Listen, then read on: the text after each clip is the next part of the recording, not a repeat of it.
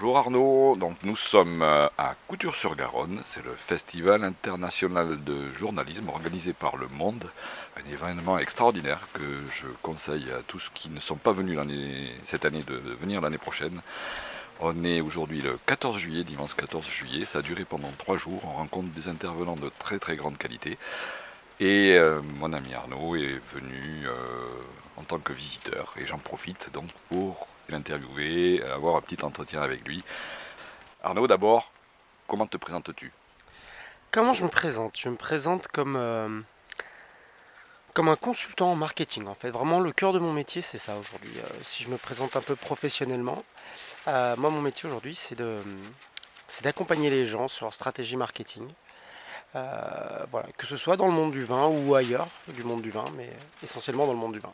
Je suis également le papa de deux petites filles et si je devais parler un peu plus de moi, je crois qu'au-delà de ma passion du vin, j'ai aussi une, passion pour la montagne. Je suis vraiment un passionné de la montagne et, de tout ce qui s'y rapporte. Je crois aussi le parapente, la guitare, des choses comme ça. Ouais, je reprends. Bah, le parapente, c'est vraiment dans le, dans, dans, le cadre de la montagne. Je commence, donc euh, très modestement. Et, euh, et ouais, j'ai repris la guitare pas mal en ce moment et c'est un, vrai centre d'intérêt qui commence à prendre un peu de place aussi, c'est intéressant. Ouais. Qu'est-ce qui t'anime dans la vie? Hmm. Moi, c'est vraiment apprendre. Apprendre, euh, apprendre toujours, euh, évoluer dans, dans, ma compréhension des choses. Là, aujourd'hui, voilà, je, regardais une conférence avec Florence Sobona et, euh, euh, et, Christophe Boltanski qui expliquait euh, quelle était pour eux la différence entre le journalisme et le, roman. Le, enfin, le travail de journaliste et le travail de romancier. Et c'est captivant, ça me, fait, ça me fait grandir dans ma compréhension de l'écrit. je me forme beaucoup. et que ce soit effectivement commencer quelque chose comme le parapente, recommencer quelque chose comme la guitare et progresser progresser et apprendre, c'est vraiment mes deux grands moteurs. Quoi. Et le vin dans tout ça Eh, eh ben, le vin, justement, ça a été. Euh, comme c'est une source absolument infinie de connaissances, et euh, enfin, on peut, apprendre toute sa vie euh, sur le vin.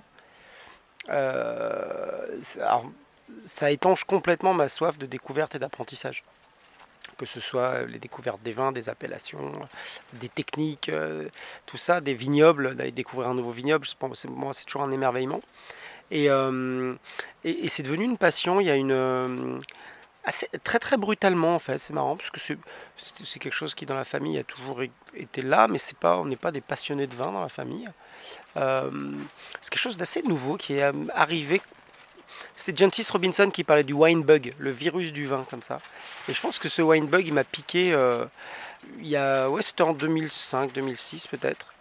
Et euh, voilà, c'était assez clair à un moment que j'avais envie d'en faire mon métier, enfin d'évoluer professionnellement dans ce secteur.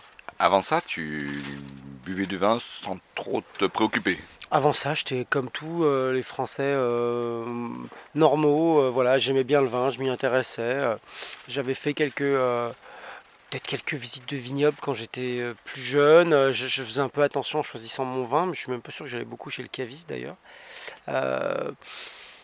comme, comme quelqu'un de 25, 25 ans en France, quoi. Ça fait partie de mon patrimoine culturel, mais c'était pas une passion. Est-ce que tu peux nous décrire un petit peu plus précisément ton, parcours de grand amateur de vin?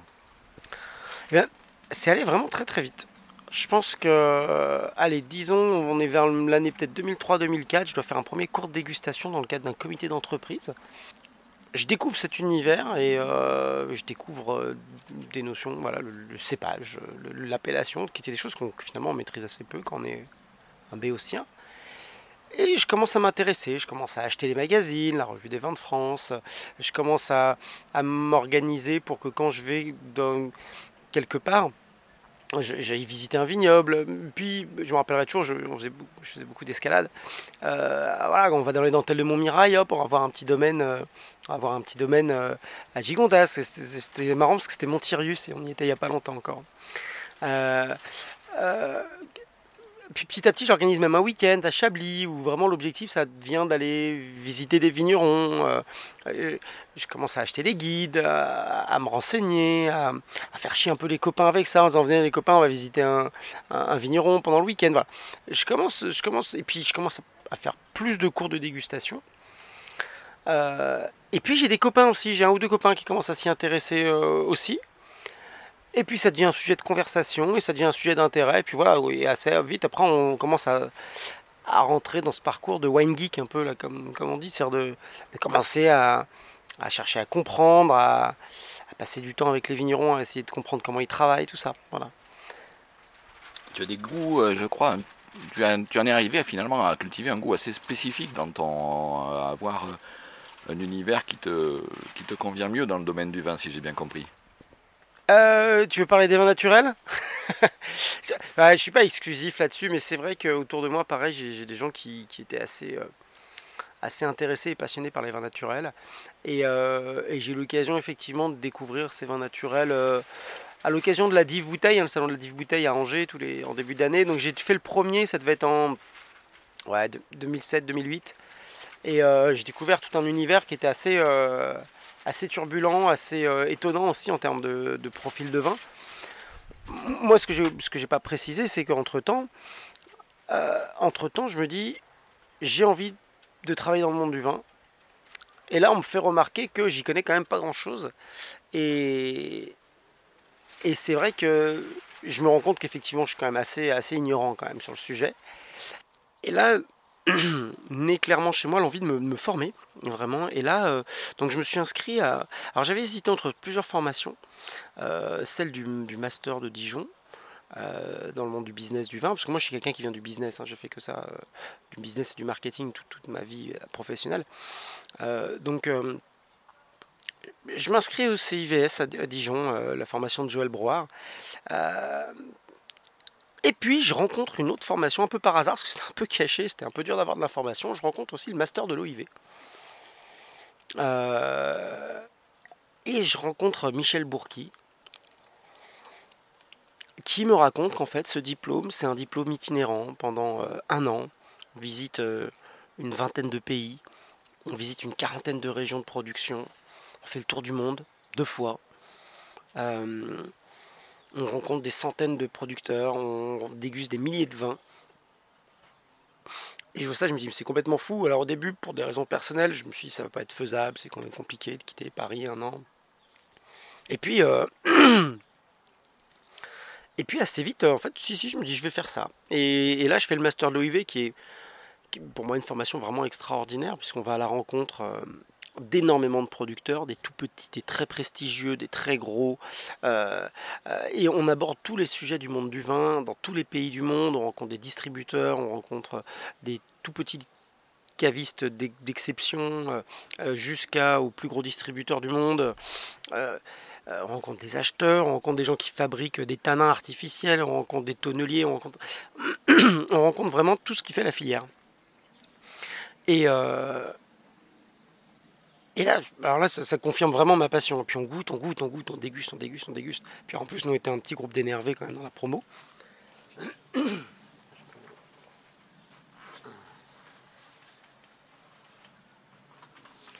On était un petit.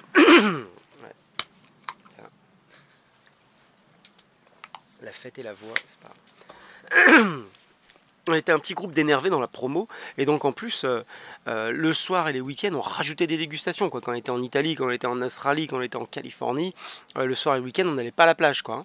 on allait visiter des vignobles rencontrer des, vignerons c'était assez incroyable j'ai souvenir d'aller découvrir Adelaide Hills l'appellation autour d'Adelaide en, Australie, d'aller à, des, appellations très très méconnues en Californie, euh, à l'est de la Californie, euh, euh, chez Lindoa, tout ça, qui sont des, appellations que les gens ne connaissent pas du tout. Il y a des, producteurs assez incroyables. Et voilà. Donc passionné. Alors là, je deviens complètement mordu. Par contre, je pense que là, je, fais chier tout mon entourage. Je ne parle plus que de ça. On discutait avec Ophélie Neyman du Monde euh, hier soir et euh, elle me rappelait qu'on avait quand même passé une soirée de 4 heures à ne parler que de vin euh, de A à Z et qu'il y avait son compagnon qui était là et qui disait je, ne savais pas qu'il était possible de parler autant de vin en fait. Voilà. Donc c'était là je deviens vraiment un vrai, passionné. Et voilà, et, c'est alors c'est vrai que dans cette formation, par contre, les vins nature, on les rencontre finalement assez peu quand même. On a vu des choses beaucoup plus conventionnelles voire très très industriel aussi. C'est parce que le monde du vin est aussi fait de, gens qui font des, choses très industrielles. On a visité euh, les, installations de galop aux États-Unis, où on est vraiment dans l'industrie avec un grand I quand même de, production. C'est assez marrant. Chez Jacobs Creek en Australie, voilà, c'est immense. C'est une vision du vin qui est différente, mais qui est intéressante aussi. Donc assez éloigné des vins naturels, mais c'est vrai qu'en revenant petit à petit, par affinité, euh, et c'est vrai que mon palais va plutôt vers ces, vers ces vins-là aujourd'hui, mais pas, pas du tout de façon exclusive. Hein. Euh, voilà, alors ça, donne lieu à des débats sans fin. Les vins naturels, c'est magique, on pourrait y faire des heures de débat sur le sujet. Euh, voilà, mais moi je trouve ça assez intéressant. Qu'est-ce que tu appelles un vin naturel? Ah bah comme eux euh, pour moi, les vins naturels, c'est la définition de l'AVN, c'est euh, l'association des vins naturels, je crois qu'il s'appelle comme ça l'association.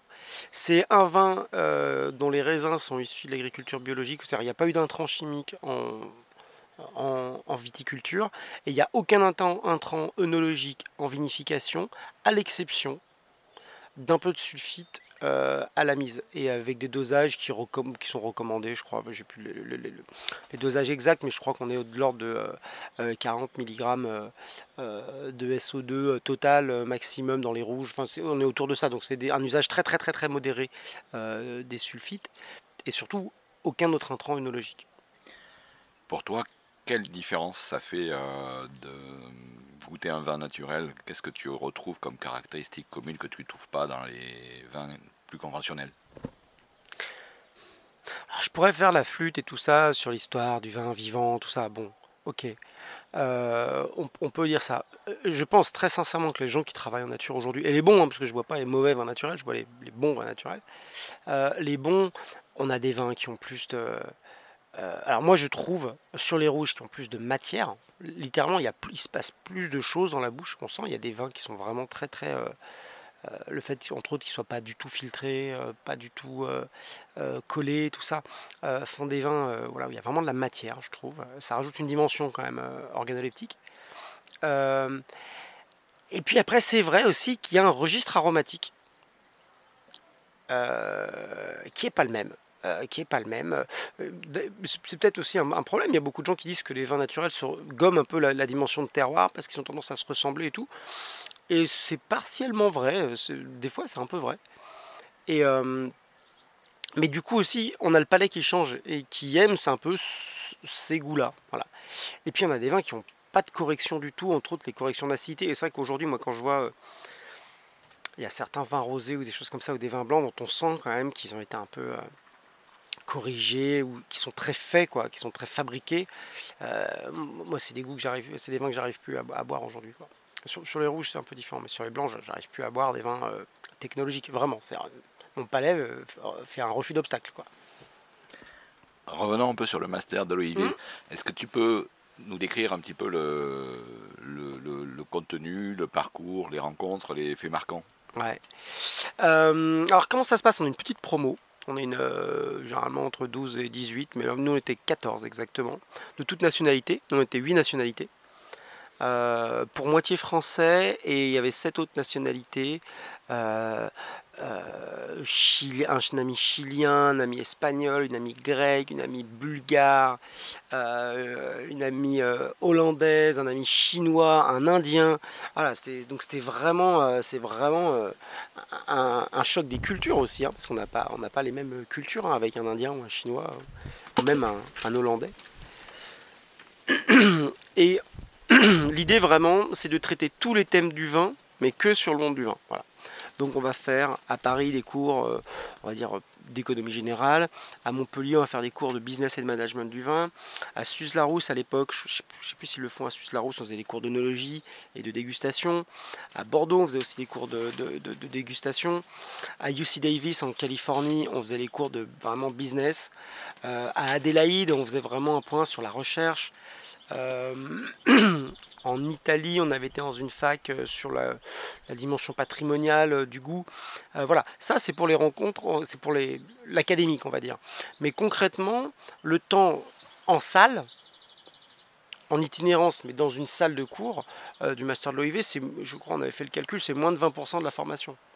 Tout le reste, c'est des rencontres de vignerons dans, dans leur exploitation ou de producteurs D'entreprise. D'entreprise, on va dire même généralement, plus généralement d'entreprise.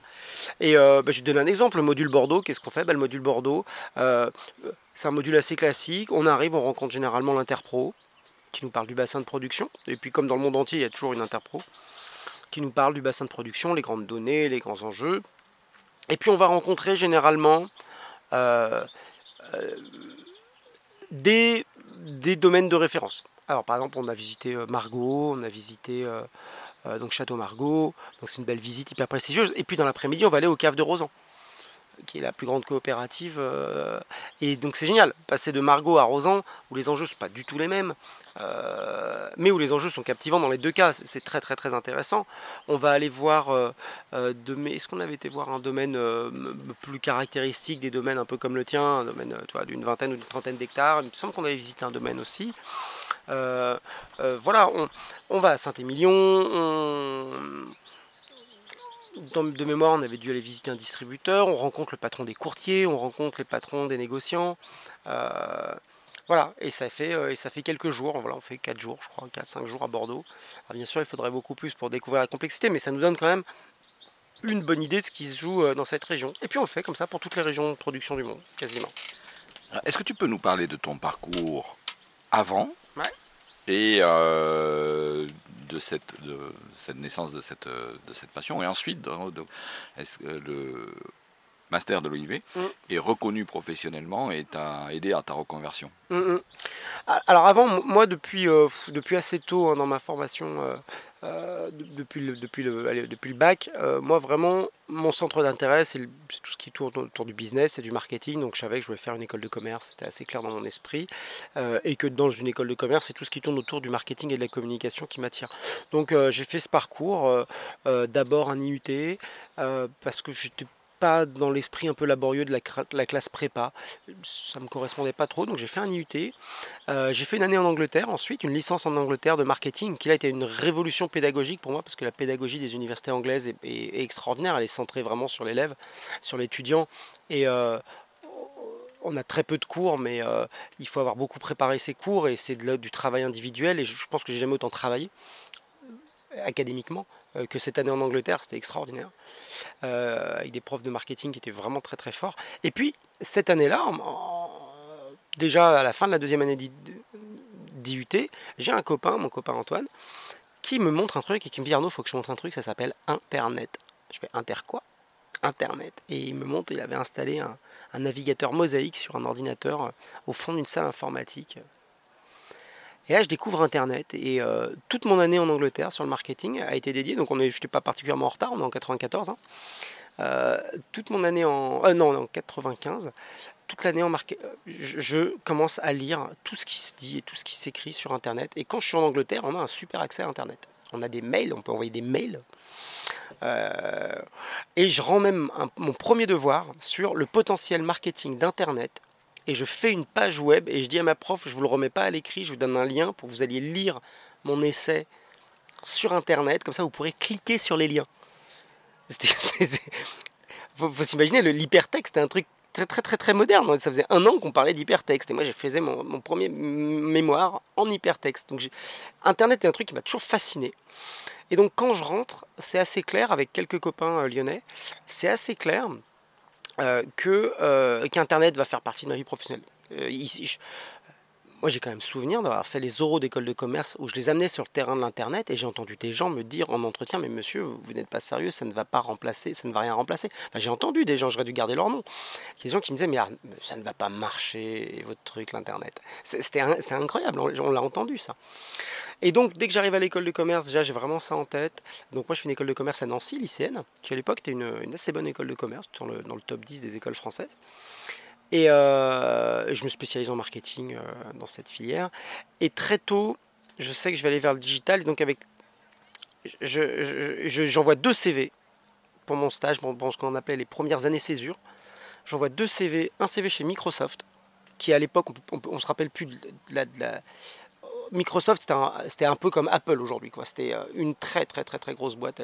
Elle, est, un peu, c'est un peu affadi, mais c'était vraiment une très grosse boîte à l'époque. Microsoft et euh, une toute petite start-up de 6 personnes à Lyon qui s'appelle Mediatrack, qui fait du conseil en stratégie Internet. Ça n'existait pas, hein. c'était la seule boîte française qui faisait ça. Et j'étais à Lyon, ça m'arrangeait parce que j'étais lyonnais. Et j'envoie ces deux CV. je suis pris chez Microsoft en stage. Et je suis pris chez Mediatrack j'appelle Microsoft pour dire que je ne vais pas aller chez eux, que je vais aller faire une Et la personne des RH me, dit Pardon, excusez-moi, mais, mais vous, vous venez pas chez Microsoft. C'est comme aujourd'hui on refuse un stage chez, je sais pas, chez, euh, ouais, chez Google, quoi. Voilà, c'est un peu comme si on refusait un stage chez Google. Et je me retrouve chez Mediatrack et pendant un an, je fais de la veille sur Internet. On a le meilleur accès à Internet de Lyon.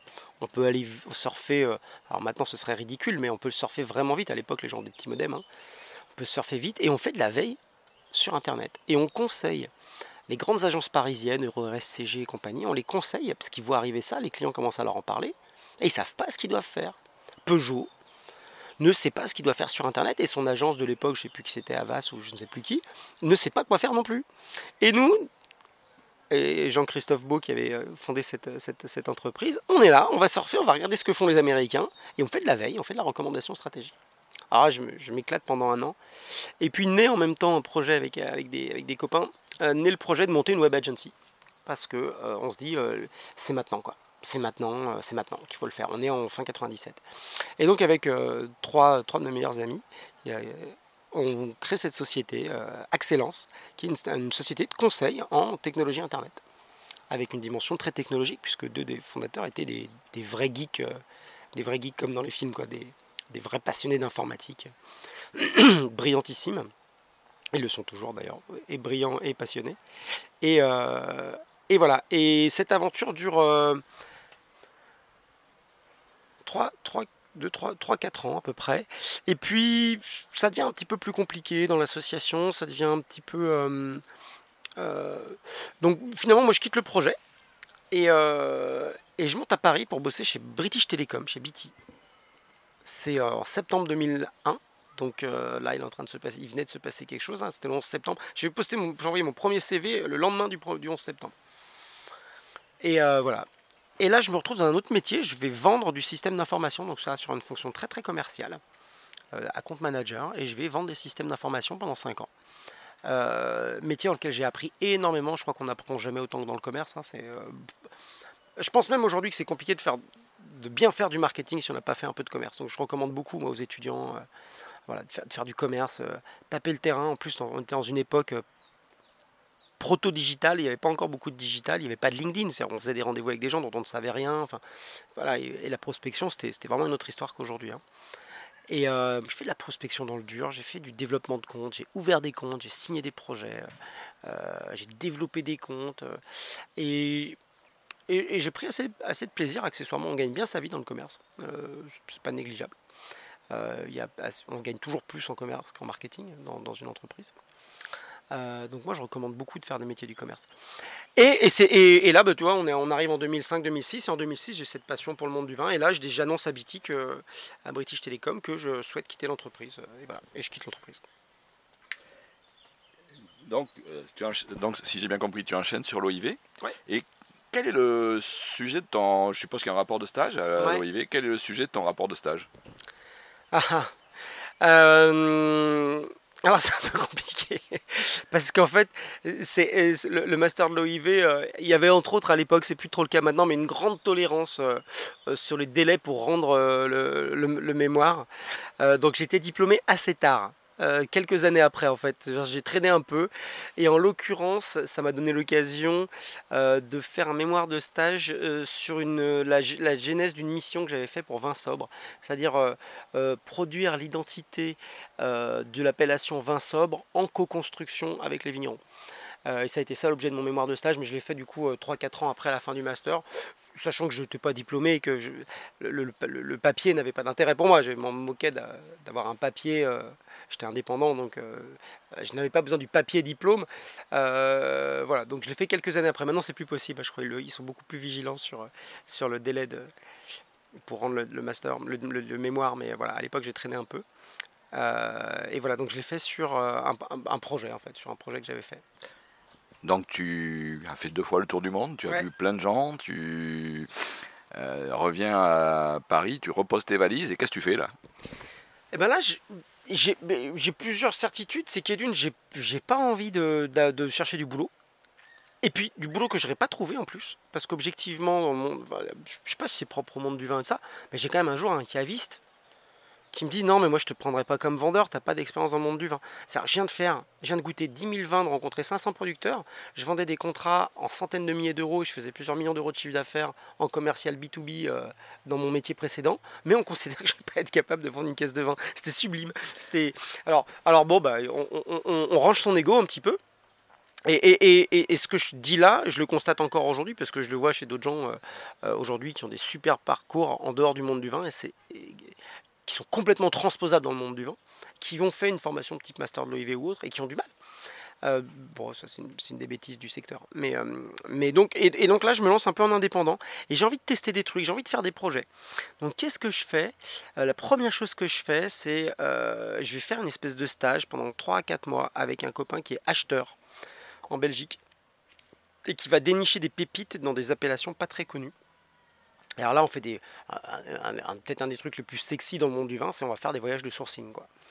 Alors on visite Bierzo en Espagne, on visite le Val d'Aoste en Italie, on visite euh, tout le Nord Piémont, mais pas les appellations prestigieuses de Barolo et de Barbaresco. On visite euh, les Sona, enfin des appellations, je pense que même les Italiens connaissent pas. On visite Caluso.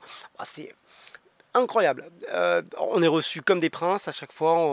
quand vous êtes acheteur, vous êtes reçu euh, comme un roi. Hein. donc euh, on est reçu comme des rois de partout. C'était magnifique. À Bierzo, ils mettent le consortium, le consortium, le, je sais plus Interpro met à notre disposition une voiture avec chauffeur pour aller d'un domaine à l'autre. On est invité dans les meilleurs restos. Magnifique, extraordinaire. Extraordinaire. Donc voilà. Est-ce que j'aurais pu en faire mon métier? Pourquoi pas? Je pense à ce moment-là, je pense que j'aurais peut-être dû embrayer là-dessus. Je ne l'ai pas fait. Et puis j'ai monté d'autres projets. J'ai monté aussi avec un autre ami un projet de, euh, vente de vin de Bourgogne, mais finalement on n'a pas trop donné suite.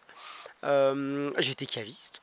Il fallait aussi alimenter un peu. Euh, donc j'ai été caviste quelques soirs par semaine chez une amie qui avait une cave et que ça arrangeait bien de pouvoir, j'ai pas d'enfant à l'époque, pouvoir bosser le dimanche. Euh, le dimanche des soirées comme ça en semaine. Donc j'ai vraiment fait caviste pendant un an, presque un an ou deux. Et puis petit à petit aussi, je trouve une première mission de conseil. Euh, j'ai un ami qui me recontacte, qui a une, imprimerie d'étiquettes de vin, et qui me dit écoute Arnaud, mes clients commencent à me solliciter de plus en plus. Euh, sur, euh, euh, sur le, marketing en fait. Et moi je me rends compte que je leur vends de la création, mais le marketing c'est quand même quelque chose au-dessus. Quelque, en tout cas quelque chose de différent. Réfléchir à une gamme et tout, c'est pas juste faire une étiquette. Et donc ce copain qui maintenant est, un des dirigeants de MCC Label en France, donc une belle boutique, une, très belle boutique, on trouve mes premières missions chez Leclerc, avec Jean-Jean du groupe Advini, chez Scali, et ce qui est marrant, c'est que donc je signe mes trois premières missions de marketing chez trois, enfin, trois noms assez prestigieux. Enfin, Leclerc, c'est le premier vendeur de vin en France. Euh, euh, Advini et, euh, Scali étaient quand même des, boîtes très réputées pour leur marketing à l'époque, toujours aujourd'hui. et donc, ce qui s'est passé, c'est qu'après, on m'a plus jamais redemandé ce que j'avais fait avant, parce que j'avais quand même un tout petit peu le syndrome de l'imposteur. Euh, ça faisait six mois que j'étais dans le secteur, quoi, et j'allais donner des conseils aux directions marketing de, euh, de Scali. Euh, donc, donc ouais, c'était un et, deux jours-là, on m'a plus, m'a plus trop demandé ce que, d'où je venais, ce que j'avais fait avant. Donc ça, c'était, pas mal. Et, deux jours-là, ça a commencé et ça a lancé ma carrière vraiment d'indépendant en conseil en marketing. Euh, dans le cadre de ces projets en tant qu'indépendant, euh, je rencontre euh, Sylvain Dadé et Marie Mascré de chez Sowine qui, qui, me font intervenir ponctuellement en freelance. Et puis là, on commence à, on commence à, à se connaître, à se découvrir, et, euh, est né euh, assez rapidement euh, de la part Sylvain et Marie bah, l'envie, qu'on travaille ensemble et l'envie que je puisse rejoindre la société en tant, qu'associé. Et ça, c'était il y a trois ans, maintenant un petit peu plus de trois ans. Eh ben, on enchaîne, hein. on va parler donc de, de J'aimerais en savoir un petit peu plus sur euh, sur ses clients, sur ses spécificités, ses orientations. Qu'est-ce qui fait que cette agence n'est pas comme les autres? Swine, c'est vraiment une réussite et je le dis d'autant plus que c'est pas moi qui en suis à l'origine. Donc, euh, euh, moi, je regarde ce qu'ont fait Sylvain et Marie avec beaucoup d'admiration. C'est une vraie réussite. Euh, aujourd'hui, c'est une société qui fait pas loin d'une trentaine de personnes, entre 25 et 30 personnes. on travaille sur des dossiers qui sont extraordinaires. Aujourd'hui, on nous confie des très très très beaux dossiers. et qu'est-ce qu'on fait? On fait du conseil en marketing et en communication, uniquement dans le monde des vins et spiritueux, bière, champagne, saké maintenant. et pour tout type de clients. Et c'est ça le, je, pense le truc assez magique dans cette entreprise, c'est qu'on va vraiment travailler euh, pour euh, le plus gros producteur français de vin en volume, euh, et aussi pour un des plus prestigieux, et aussi pour des marques plus confidentielles, et aussi pour des vignobles, en, des, vignerons qui créent leur domaine pour des immenses interprofessions, des très très grands syndicats, euh, euh, le syndicat général des vignerons de Champagne, voilà, c'est 15 000 adhérents, euh, des régions de production comme la Provence, les vins de Nantes, ou, des, ou des appellations bah, plus confidentielles ou plus petites en taille, vins sobres, 35 ou 40 adhérents, Condrieux, Côte-Rôtie, voilà. Et, et, vraiment cette capacité à faire le grand écart sur tous ces sujets, d'accompagner aussi bien Cos d'Estournel que euh, Grand Chat de France, euh, Yellowtail que le domaine, domaine Mabi à, Tavel. Ben voilà, bah, ces grands écarts, ça nous apporte énormément de variété et de d'abord de plaisir de travail et puis de variété de, sujets de sujets qu'on traite quoi. Tu nous as décrit des, tonne de grands clients. Mm. Pourquoi le CIVB n'est-il pas client de ce wine eh bien, écoute, c'est marrant. tu fais référence à une conversation qu'on a eue.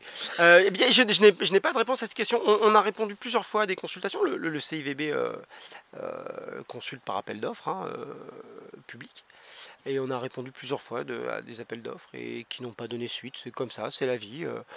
Euh, c'est vrai qu'on a, euh, que ce soit personnellement, moi à titre personnel ou avec l'agence, on a travaillé pour quasiment la totalité des, des interpros françaises aujourd'hui, sauf le CIVB. La vie est longue et qu'il y a bien un moment où on aura envie de travailler ensemble. aujourd'hui, on travaille avec on fait des belles choses avec Interrhône, avec le CIVP, avec les vins de Nantes, avec, euh, avec le BIVB en Bourgogne, avec. Euh, euh, est-ce que j'en oublie Moi, j'ai fait des, choses assez sympas avec le CIVRB à Bergerac, juste avant de rejoindre Sowine. On avait fait des choses avec Interloire. Il n'y a, y a, y a, y a, aucune raison qu'un jour ou l'autre. dans le temps long, l'agence a 12 ans et elle n'est pas encore partie pour des longtemps, je pense. Il n'y a pas de raison qu'on ne travaille pas un jour avec le CIVB. Euh, alors en tant que vigneron, j'ai cru constater que Bordeaux était un peu dans le dur en ce moment. Euh, pourquoi, à ton avis, Bordeaux est-il dans le dur aujourd'hui? Waouh ah, J'ai pas la réponse, je t'avoue, j'ai pas la réponse. Il y, a un truc de fond, je pense. C'est que sur, euh, sur le marché mondial, dans cette catégorie de prix, je pense qu'il y a un sujet de profil organoleptique. Il faut, dire un truc à un moment. Euh, sur cette catégorie de prix, je pense qu'il y a beaucoup de gens. Ouais. Quelle catégorie de prix?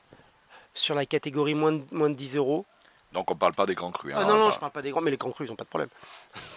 non, non, mais c'est bon de le préciser parce que effectivement, pour euh, euh, pas mal d'auditeurs, Bordeaux, Bordeaux peut être très varié. Donc là, on va parler effectivement euh, je ne vais pas employer le terme, mais des, euh, des, Bordeaux, disons, qui se vendent à moins de 10 euros au prix consommateur. Exactement, mais ce qui est, je crois, euh, j'ai plus les détails, la, la grande majorité. Non, parce que quand tu me dis il y a une difficulté, la difficulté n'est pas pour les grands crus, ils vont très très bien, c'est une superbe réussite. Je pense qu'ils ont comme tout le monde et tout le temps, il y a des enjeux de remise en cause. De, on peut toujours évoluer, on peut toujours s'améliorer, mais pour l'instant, les grands crus, ça va très bien. Non, non, moi je parle des producteurs, des gens comme toi, euh, qui font des vins à moins de 10 euros. Euh, je pense qu'il y a un problème de qu'effectivement, sur ce marché-là, il y a aujourd'hui des régions d'appellation, l'Australie, le Chili, l'Argentine, euh, la Californie, qui ont su faire des vins avec des profils organoleptiques plus, séduisants. Là, là-dessus, il ne faut pas se voiler la face. par exemple, c'est pas l'analyse que je ferais pour le Beaujolais. Pour le Beaujolais, pour moi, il y a un mystère absolu, c'est qu'en plus, les Beaujolais sont quasiment les seuls vins au monde à avoir ce style fruité, léger fruité, qui caractérise pas tous les vins du Nouveau Monde. Et que eux, ils n'arrivent pas à s'en sortir alors qu'ils ont un profil organoleptique euh, différent et bien assumé et qui correspond à un goût, là c'est un mystère. Mais Bordeaux, je pense qu'il y a un, pour moi, il y a un sujet de profil organoleptique déjà. C'est des vins qui sont plus austères, moins, moins flatteurs, euh, moins mûrs. Euh, et les années un peu moins, ça peut même être un peu, un, peu rêche quand même. Il faut dire les, choses. Je parle sur les, sur les, les, petits vins. Je, pense qu'il y a un sujet de profil organoleptique. Primo.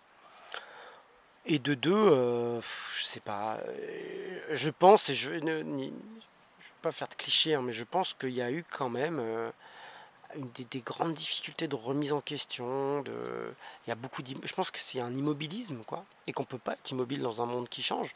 Et je pense que les Italiens, les Espagnols, ben, ils ont relevé les manches, puis ils sont allés sur les marchés, puis ils sont battus, ils sont défoncés. Et ils ont pris des places. Ils ont, ils ont pris des places, c'est tout. Parce qu'ils sont, ils sont, ils sont plus énervés commercialement et marketingement. Ils, sont, ils, ont fait le job. Quoi. je pense que Bordeaux n'a pas fait le job. Si on te donne le, pitch en une phrase, quelle solution ce wine pourrait-elle proposer pour aider Bordeaux à se sortir de la situation actuelle?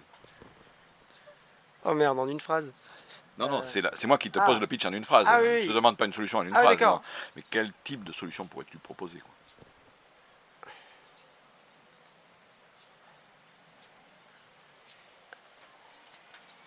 Je pense qu'il le premier sujet, à mon avis, c'est un sujet de mobilisation collective. Il faut, il faut mobiliser les gens. Parce qu'on pourra faire les plus belles campagnes, euh, trouver les meilleurs arguments, avoir la plus belle punchline, investir beaucoup sur les marchés, s'il n'y a pas les gens derrière, on fera rien. Il faut que les gens soient derrière. Il faut que les gens, qu'il y ait un électrochoc, une prise de conscience collective du fait qu'aujourd'hui, euh, voilà, bah, faut, sortir de chez soi, euh, faut aller à l'écoute des marchés, faut aller sur les marchés, faut aller se défoncer et aller voir les gens. Et, moi, pour moi, la première chose qu'il faudrait faire, c'est vous mobiliser en tant que collectif et en ayant une prise de conscience collective de ce besoin de changer, de bouger, de, de, sortir de, la zone de confort, qui en est plus une d'ailleurs. Je te remercie pour cette, euh, cette franchise-là. On va euh, passer à un sujet qui est... On va changer complètement de sujet. on va rester chez, chez SoWine. pourquoi SoWine a lancé il y a six mois un podcast audio? C'est bien six mois hein, à peu près. Ouais. ah bah, bah euh, depuis sa création, a cette culture euh, de la production de contenu. Euh, a été très connu pour son blog. Euh, Sowine a été est très connu pour son baromètre. Euh, Sowine est régulièrement cité dans les médias de référence comme, pour prendre la parole sur des sujets divers et variés dans, les journaux professionnels dans le monde du vin. Donc on a toujours été émetteur, de, émetteur et producteur de contenu la nouvelle façon dont les gens consomment aujourd'hui des contenus, c'est le podcast. Pas exclusivement, mais beaucoup. Et euh, c'était donc c'était une évolution complètement naturelle euh, et qui en plus nous offre une possibilité de prendre la parole de façon un petit peu différente de ce qu'on avait fait précédemment, donc complémentaire. Et euh, voilà, c'est aussi simple que ça. Qu'est-ce que vous recherchez donc à travers ce nouveau média et est-ce qu'il y a eu des surprises, des anecdotes sur ces six premiers mois? Qu'est-ce qu'on cherche? Ben, ben je crois qu'on cherche à, rendre les gens qui s'intéressent au secteur, euh, à les rendre plus, euh, enfin, à leur apporter de la de l'information et à leur apporter de la connaissance. C'est vraiment un partage désintéressé de connaissances. Euh, c'est vraiment l'enjeu du podcast. Est-ce qu'on a eu des surprises? Oui, ben moi, moi, non, moi je suis, très content. là, j'ai quelqu'un qui m'a appelé, une direction marketing d'une très très belle maison de champagne pour laquelle en plus on ne travaille pas encore qui, dans le cadre de son mémoire, euh, voilà, m'a découvert à travers un des podcasts de SoWine et m'a appelé pour, euh, pour avoir des, informations. Donc euh, ça, ça fait partie de... C'est aussi, on, ne se cache pas que bien évidemment, il y a aussi un enjeu de notoriété et l'objectif de cette notoriété, c'est indirectement de, bah, continuer à être, à être consulté par les, par les gens pour, pour, notre, pour notre expertise. Donc, donc ça, ça, ça marche, hein, concrètement, ça marche aujourd'hui le baromètre a eu beaucoup cet effet de, traction, de ce qu'on appelle la traction en business, c'est-à-dire de, euh, en deux mots, la traction, c'est-à-dire de, de faire connaître l'entreprise et de donner envie de travailler avec elle. Donc ça, c'est les retours concrets que vous avez eus depuis mm. six mois. C'est euh, des contacts, c'est euh, un changement d'image, un peu, un complément quoi. Pas de changement, parce qu'encore une fois, on est vraiment dans, dans, la cohérence et la continuité, mais c'est en fait ne jamais se reposer sur ses lauriers, et toujours, euh, toujours euh, produire, diffuser de la connaissance et de l'expertise. Donc euh, ma démarche en tant que vigneron de me lancer dans le podcast, quelque part, ne te choque pas non plus Ah bah non, c'est une bonne idée. C'est une très très bonne idée. Après, toi, ton métier, c'est pas de vendre ton expertise. Nous, notre métier, c'est de vendre notre expertise. Toi, ton métier, c'est de vendre ton vin. Mais, mais tout ce qui peut intéresser une audience porte ses fruits un jour. Il faut en être convaincu de ça. J'en suis convaincu. un tout autre sujet, c'est quoi Wine Mosaic ah oui, Mosaïque, c'est une association qu'on a créée il y a, je pense il y a six ans maintenant, j'ai un tout petit trou de mémoire, il y a, six ans avec, euh, c'est Jean-Luc Étiévent qui est à l'origine du projet, on a fait ça aussi avec Fanny Basto, avec Louise Huron et, euh, et avec euh, monsieur professeur Carbonneau, qui sont vraiment à l'origine du projet. Euh, on a des figures tutélaires aussi un peu euh, de Wine Mosaic, euh, entre autres Michel Grisard. Voilà. Avec toute cette petite bande, on se dit tiens, il faut faire quelque chose pour les cépages, cépages que nous on a appelés les cépages originaux, c'est-à-dire les cépages en voie d'extinction, les cépages très minoritaires, les cépages oubliés, les cépages modestes. donc on est aussi assez proche de toute la bande de l'association des cépages modestes. Et la vocation de Wine Mosaïque, c'est de promouvoir les vignerons au niveau mondial, les vignerons qui exploitent leur patrimoine viticole. Euh, une des visions initiales hein, qu'on avait partagées avec Jean-Luc, c'était euh, on était en Grèce, quoi, les gars ils plantaient de la Syrah ou du Cabernet Sauvignon parce qu'ils faisaient venir un onologue bordelais ou un onologue italien euh, qui ne connaissaient pas le, euh, les cépages locaux, hein, euh, le boashkere, tous ces cépages absolument incroyables qui sont des cépages multimillénaires en, Turquie. Les gars les connaissaient pas, ils arrachaient, et ils arrachaient littéralement des cépages millénaires pour mettre des cépages internationaux. Et là, on se dit, il y a un truc qui ne va pas, il y a un truc qui bug. Et on constate cette même chose en Bulgarie, dans tous les pays de l'Est aujourd'hui, où il y a une variété de cépages absolument incroyable. Et ces pays, euh, en Espagne hein, d'une certaine façon, euh, euh, ces pays ont commencé à remplacer leurs cépages originaux par des cépages internationaux. Et c'est une erreur. Voilà. Et donc nous, on milite pour la vinodiversité. C'est-à-dire qu'on puisse continuer à, goûter des cépages qu'on ne connaissait pas et que le vin soit une découverte. Parce que boire un merlot turc ou un merlot californien ou un merlot de chez toi ou un merlot euh, italien ou un, bah, c'est moins intéressant que de, euh, que goûter euh, des cépages originaux. Voilà, sachant qu'aujourd'hui quand même dans le monde, il y a 30 cépages qui font 75% de la production mondiale même. Quel est ton rôle dans cette association C'est une association, je crois. Ouais, c'est une asso. Ah bah, moi, je suis le cofondateur avec Jean-Luc. Et puis, bah, je... alors, allez, on n'arrive pas à, y consacrer tout le temps qu'on aimerait, mais notre plus grosse mission aujourd'hui, c'est de monter un stand, euh, monter un stand sur, euh, sur Wine Paris, voilà. donc anciennement Vini Sud, qui nous fait confiance et qui nous accompagne vraiment depuis le début euh, sur ce projet, qui nous met à disposition vraiment un, bel espace, 300 mètres carrés, donc c'est quand fait un très bel espace. Et on a maintenu l'opération sur Wine Paris et je pense qu'on, j'espère qu'on va le maintenir sur la prochaine édition. C'est un stand qui plaît beaucoup. moi, une, une de mes fiertés, euh, je pense, euh, c'était quand à Vigny Sud, bah, le premier jour, première heure euh, du salon, bah, je vois des gens comme Olivier Poussier ou, ou Michel Chapoutier. la première chose qu'ils font sur le stand, c'est ils viennent, ils viennent sur le stand Wine Mosaïque. Quoi. Ça, c'est une, une, une, fierté. C'est une fierté parce que parce qu'on a atteint cet objectif de sensibiliser.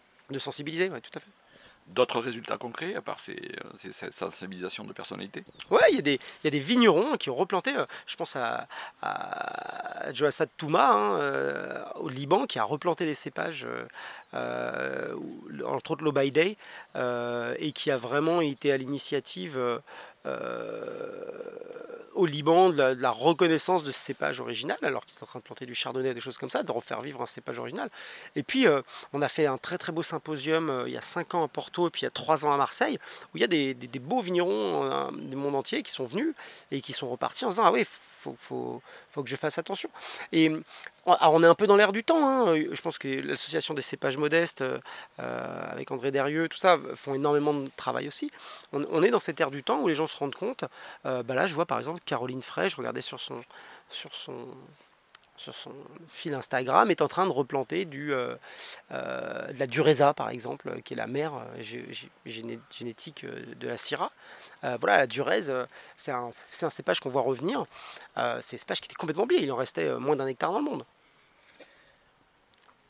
C'est quoi Vinocamp Et quel est ton rôle dans cette organisation? Et depuis quand? Le côté un peu multicasquette comme ça. Euh, le Vinocamp, alors bah, le c'est, ça a été une grande, c'est une grande, histoire d'amour le Vinocamp parce que euh, moi j'ai rencontré par hasard le Vinocamp la première édition. Euh, de mémoire, je vois sur le fil Facebook de Mélanie Tarlan je vais au Vinocamp, la rencontre du vin des nouvelles technologies. Moi, je quittais le monde des nouvelles technologies, je rentrais dans le monde du vin, je me dis assez vite, cet endroit est pour moi. donc c'était un dimanche, je me rappelle, c'était un dimanche, et donc j'arrive, je connais personne, hein, je, connais, je connais Mélanie Tarlan. Et là, je rencontre plein de gens, Sylvain et Marie euh, de, de Sowine, entre autres, étaient là ce jour-là. Euh, Ophélie, qui était euh, avec qui on est ici à, Couture, Ophélie était là, je crois que c'est là qu'on s'est rencontrés pour la première fois. la bande de, Bourgogne Live est là, Marthe. Euh, qui faisait l'actu du vin. Bien sûr, je rencontre Anne Victoire, Miss Vicky et, Grégoire Japio. Euh, je rencontre plein de gens, Franck, Merlot qui maintenant ouvert sa cave. Toute cette génération de, de, de vinocampeurs, hein, euh, on se rencontre comme ça à la première édition, on est je sais plus combien, 50, 60. Et bah, je, découvre une bande, quoi. J'avais pas de bande dans le monde du vin, moi j'ai pas accès, au, on m'invitait pas aux primeurs, euh, euh, j'étais pas dans les trucs, dans les, j'étais pas dans le milieu, j'étais pas dans le sérail. Et en fait, la, magie du Vinocamp, c'est qu'on s'est créé notre propre sérail. Et puis assez vite, toi, je sais plus à quelle, à quelle édition t'es venu. Troisième. À la troisième à Carcassonne, voilà. et, et, toi, tu as intégré la famille, et c'est ça, c'est un peu une famille, c'est une bande, c'est un sérail en, soi entre guillemets le Vinocamp, euh, dans lequel, je pense, tous les blogueurs sont passés un jour ou l'autre, tous les startups, toute la wine tech, tous ces gens sont tous passés à un moment ou à un autre euh, dans le Vinocamp. Euh, donc c'est une, une, idée, euh, c'est une belle rencontre le Vinocamp. C'est Grégoire Japio qui avait cette vision des barcamps et Anne Victoire qui avait cette expertise sur le vin et ensemble ils ont créé le Vinocamp. donc moi j'étais là depuis le début, je faisais un peu partie des meubles parce que j'ai fait toutes les éditions. Et puis Grégoire pour des raisons personnelles a dû quitter le projet. Il, avait il allait vivre en Suisse et un, il avait un autre projet personnel. Et Anne Victoire m'a proposé de, bah, de, rejoindre en tant que co-organisateur, de rejoindre l'aventure en tant que co-organisateur. C'était il, il, y a 4 ans, je sais plus, il y a 4 ou 5 ans maintenant, 5 ans peut-être. Et de là, euh, voilà, l'aventure. On a fait évoluer un peu le format parce que tout doit, tout, doit, tout doit évoluer. Mais on est gardé, je crois, crois qu'on est quand même resté assez fidèle à l'esprit, à l'esprit, à l'esprit initial. On a un petit peu étoffé euh, avec des conférences, avec des, avec des, avec des startups, avec, euh, voilà, avec un certain nombre de choses. Mais on est vraiment, je crois, resté assez fidèle à l'esprit d'origine. Donc toujours une belle aventure qui, va continuer a priori. Ah bah on va, on va, faire le maximum pour que ça continue, ouais.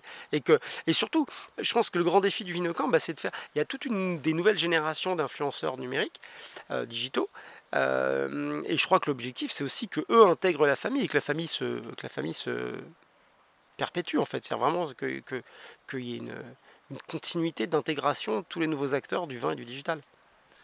Surtout, euh, peut-être, on en a parlé un peu hier soir, dans le domaine des étudiants, parce que les nouveaux dans l'univers, l'univers du vin est un univers qui est peut-être un petit peu euh, intimidant, difficile d'accès, et euh, donc pour, euh, pour un jeune qui veut rentrer dans ce, dans ce milieu-là, le, le Vinocamp peut être aussi une porte assez, assez sympa pour créer du réseau. Bah exactement.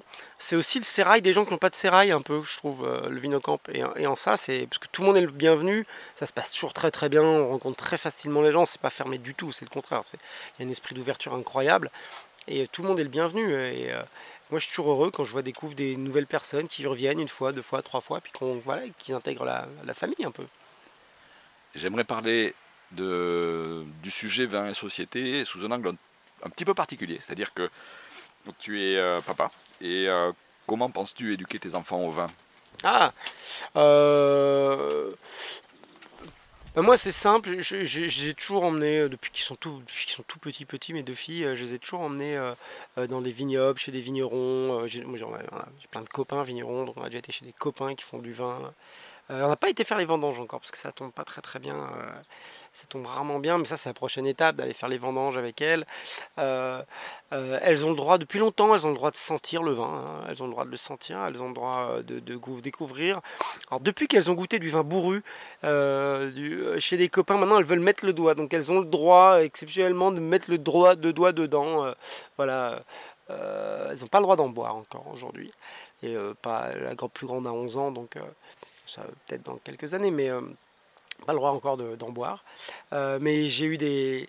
J'ai un, souvenir très très précis euh, d'une rencontre avec un vigneron, quelqu'un qui nous a quitté l'année dernière, très grande tristesse, Monsieur Grange du domaine Bedon en Suisse. C'est un des, des, des, plus beaux vignobles qui existent, le vignoble, un vignoble perché dans le ciel littéralement. Et ce Monsieur Grange qui a une vraiment une tête de Père Noël en plus avec une belle barbe blanche. c'est un personnage extraordinaire. Et, euh, qui regarde comme ça euh, mes filles et qui leur dit alors qu'est-ce qui sent mon vin? Et on goûtait une vieille arvine liquoreuse euh, extraordinaire. Et les filles lui disent quelque chose comme écoute, c'est bizarre, ton vin, il sent le miel. Et il y avait de l'émotion dans ce moment. C'était un très beau moment avec, euh, avec Jacques Grange. Euh, et, et, voilà, les filles, elles, arrivent comme ça à sentir le, goût des vins. Le, elles aiment bien trouver des goûts. Ils alors, ils sentent le raisin parce qu'elles savent qu'il y a du raisin. Donc, elles disent, ils sentent le raisin. Euh, mais elles, aiment bien découvrir le goût. Donc, je pense que voilà, l'éducation au vin, c'est une éducation au goût. avec modération. Moi, je bois avec modération aussi à la maison et puis, il faut être très honnête, moi, le, vin n'est pas de tous les repas. Hein. Je n'ai pas du vin matin, midi et soir euh, à table. Euh, donc c'est plutôt euh, pour les bons repas, pour les bons événements. et c'est là qu'elles le voient. Donc je pense qu'elles associent le vin au bon événement. Mais un peu exactement comme moi je le voyais dans ma famille. C'est le repas, c'est le bon vin du dimanche qu'on sort avec le, avec le bon repas. Quoi. Il n'y a pas eu de rupture dans la transmission jusqu'à présent dans la famille Non, pour l'instant, non. non, non. Ça fait quasiment une heure qu'on parle ensemble. C'est incroyable, quoi. C'est, euh, j'ai pas vu le temps passer. Et euh, qu'aimerais-tu euh, ajouter pour conclure cet entretien?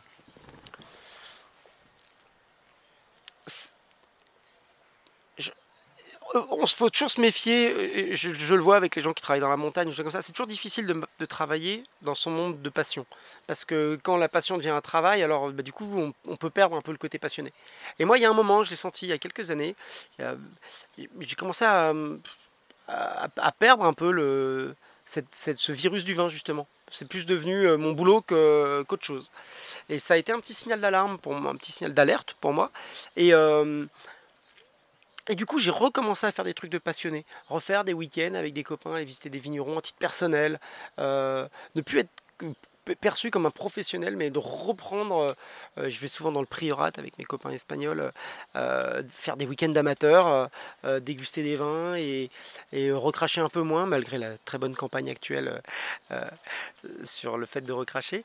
voilà, et voilà, retrouver ce plaisir d'amateur du vin. C'est super important parce que sinon après ça devient un peu son boulot et, on peut un peu être, comme un guide de haute montagne ou quoi que ce soit, euh, un peu euh, ne plus trouver de passion dans ce secteur de passion. Tu n'es donc pas encore blasé Non, pas encore, non. Bah écoute Arnaud, on va conclure cet entretien. Je te remercie beaucoup pour ton temps et c'était passionnant. Euh, tu avais un peu le syndrome de l'imposteur quand j'ai voulu t'interviewer, mais je pense que c'était, euh, pour moi c'était un très très bon moment et j'espère que les, les auditeurs qui, euh, qui écouteront cet entretien apprendront beaucoup de choses et que ça fera peut-être, qui sait, naître des passions pour les métiers du vin. on l'espère. Merci à toi Régis.